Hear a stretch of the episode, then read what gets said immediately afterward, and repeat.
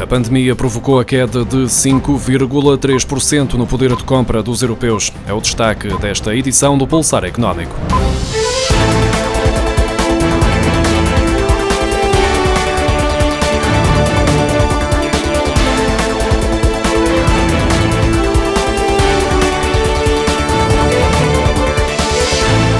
A chegada da pandemia provocou a entrada de menos dinheiro nas contas bancárias dos europeus. O poder de compra per capita médio da Europa é de 13.894 euros, o que representa uma queda de quase 5,3% em 2020, face ao valor observado no ano passado, de acordo com os dados da GFK Portugal divulgados esta segunda-feira. Em termos gerais, os europeus têm pouco menos de 9 bilhões e meio de euros disponíveis em 2020. O GFK Purchasing Power Europe 2020, que analisou 42 países, coloca o Liechtenstein no topo da tabela dos países europeus com mais poder de compra ao atingir os 64.240 euros per capita, situando-se mais de quatro vezes e meia acima da média europeia. No top 10 daqueles com mais riqueza disponível encontram-se ainda países nórdicos como a Islândia, Noruega, Dinamarca e Suécia. No extremo oposto é a Ucrânia, que se encontra no fim da tabela, com um poder de compra per capita de 1.703 euros.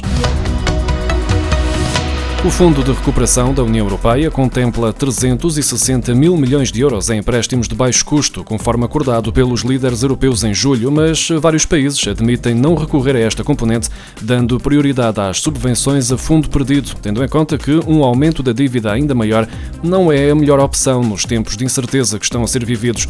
É o caso de Portugal e Espanha, que têm manifestado pouca motivação em pedir dinheiro emprestado à União Europeia, claramente preferindo as subvenções que representam a restante parcela de 390 mil milhões de euros do fundo total de 750 mil milhões de euros. Ao mesmo tempo, outras economias mais ricas da União Europeia devem dispensar os empréstimos totalmente.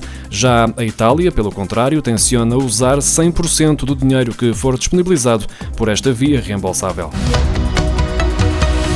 Entre abril e junho, em plena pandemia, os portugueses viajaram menos 65% do que no mesmo período do ano passado, num total de 2 milhões de viagens. Os dados do Instituto Nacional de Estatística mostram que a queda foi ainda maior nas deslocações ao estrangeiro, que registaram uma redução de 90% e praticamente não existiram devido às restrições impostas pela pandemia. Foram realizadas 2 milhões de viagens no segundo trimestre, o que correspondeu a um decréscimo de 64,9% para o Instituto Instituto Nacional de Estatística. Esta evolução é explicada com o impacto da pandemia, a declaração de estado de emergência no mês de abril e do estado de calamidade no mês de maio, que impuseram medidas de confinamento e contribuíram para o decréscimo observado.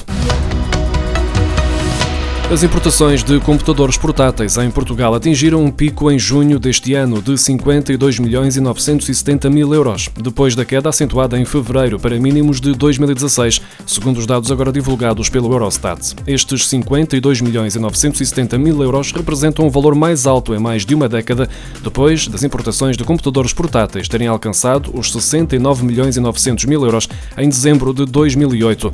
A recuperação no mercado é fácil de explicar pelas mudanças nos hábitos hábitos de consumo provocadas pela pandemia, à medida que foi sendo necessário adaptar o trabalho ou a escola à crise pandémica, com a execução de tarefas a partir de casa, além dos contactos por videoconferência com amigos e familiares, aumentou também a necessidade de adquirir este tipo de equipamentos. Portugueses estão a comprar cada vez mais através da internet, como revela o estudo anual da Associação da Economia Digital. Em 2019, as compras online realizadas pelos portugueses ultrapassaram os 6 mil milhões de euros. Já este ano, a pandemia e o confinamento tiveram um impacto nesta forma de comércio e até ao final do ano poderá chegar aos 8 mil milhões de euros. De acordo com o mesmo estudo, estima-se que a internet já atinja 81% da população. No ano passado, mais de metade dos utilizadores afirmava já fazer compras online e em 2020 2020. Com a pandemia de Covid-19, estima-se que 57% dos utilizadores de internet em Portugal façam compras online. Os terrenos baldios que sejam usados para a instalação de parques eólicos destinados a produzir energia elétrica vão perder o direito à isenção de IMI que a lei previa para este tipo de imóveis. Ao mesmo tempo, a parcela de terra onde a estrutura está instalada passa a ser classificada como prédio urbano, com o consequente agravamento da taxa. Esta nova orientação está presente numa conclusão interna da autoridade tributária e deverá passar a ser seguida pela generalidade das repartições de finanças do país. Esta é mais uma regra aplicada na determinação do do IMI a aplicar às eólicas, já que em grande parte dos terrenos baldios estão instalados parques eólicos. Os baldios em Portugal ocupam cerca de 45 mil hectares, ou seja, cerca de 5% do território nacional português. Inicialmente eram utilizados para atividades rurais, como a caça e a pastorícia, mas nos últimos tempos começaram a ter outras utilizações, como a produção de energia elétrica através de parques eólicos.